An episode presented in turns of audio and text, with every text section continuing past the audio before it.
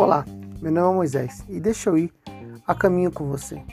Lá no capítulo 4 do livro de Esther, Mardoqueu vai fazer a seguinte declaração à rainha naquela ocasião.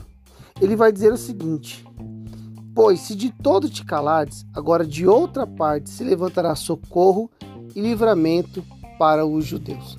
O que ele está dizendo é porque o povo de Israel, o povo judeu que estava na região de Suzã, cativo, preso, é, ele estava debaixo de uma grande ameaça de morte através de uma grande influência política chamada Amã. Mas a Esther, que era uma judia, estava no palácio e ela precisava falar com o rei. Só que o rei ainda não havia convocado.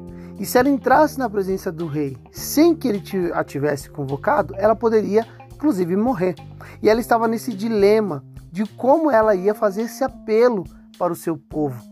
E então ele expressa isso, que ela está ali.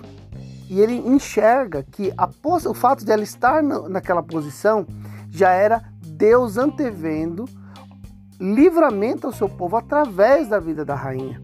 Mas ele também entendia o seguinte: se você não se movimentar, Esther, se você não fizer nada, eu quero dizer para você, o povo de Deus não vai ficar em vão. Eles não vão ficar à mercê. Deus vai prover livramento.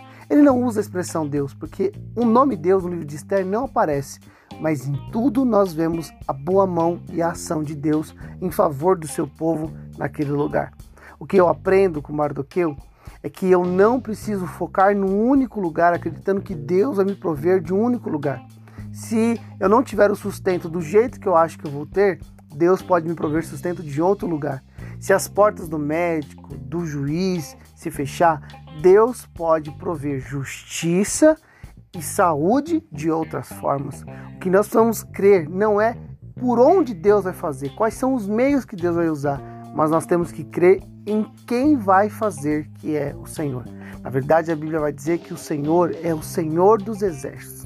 E quando ele fala Senhor dos exércitos, eu sempre penso que Deus não é apenas um Deus de um exército de um homens, mas ele é o Deus do exército de seres celestiais. Ele é o Deus do exército dos animais. Ele é o Deus poderoso que coordena as estrelas. Tudo aquilo que pode se movimentar e agir, Deus, ele é Senhor. Ele é Senhor do tempo, ele é Senhor do espaço, ele é Senhor da natureza e ele tem todo o controle em suas mãos. Ou seja, nós temos um Deus de recursos ilimitados que pode prover salvação, cura, milagre, consolo de vários lugares.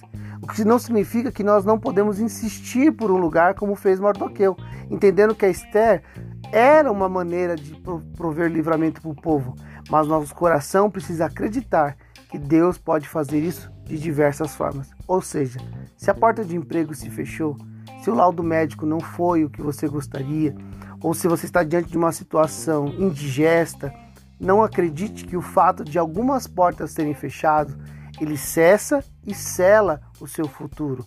Deus é capaz de abrir novas portas, de conceder saúde de outro lugar e de abrir outras possibilidades, porque o nosso Deus é ilimitado.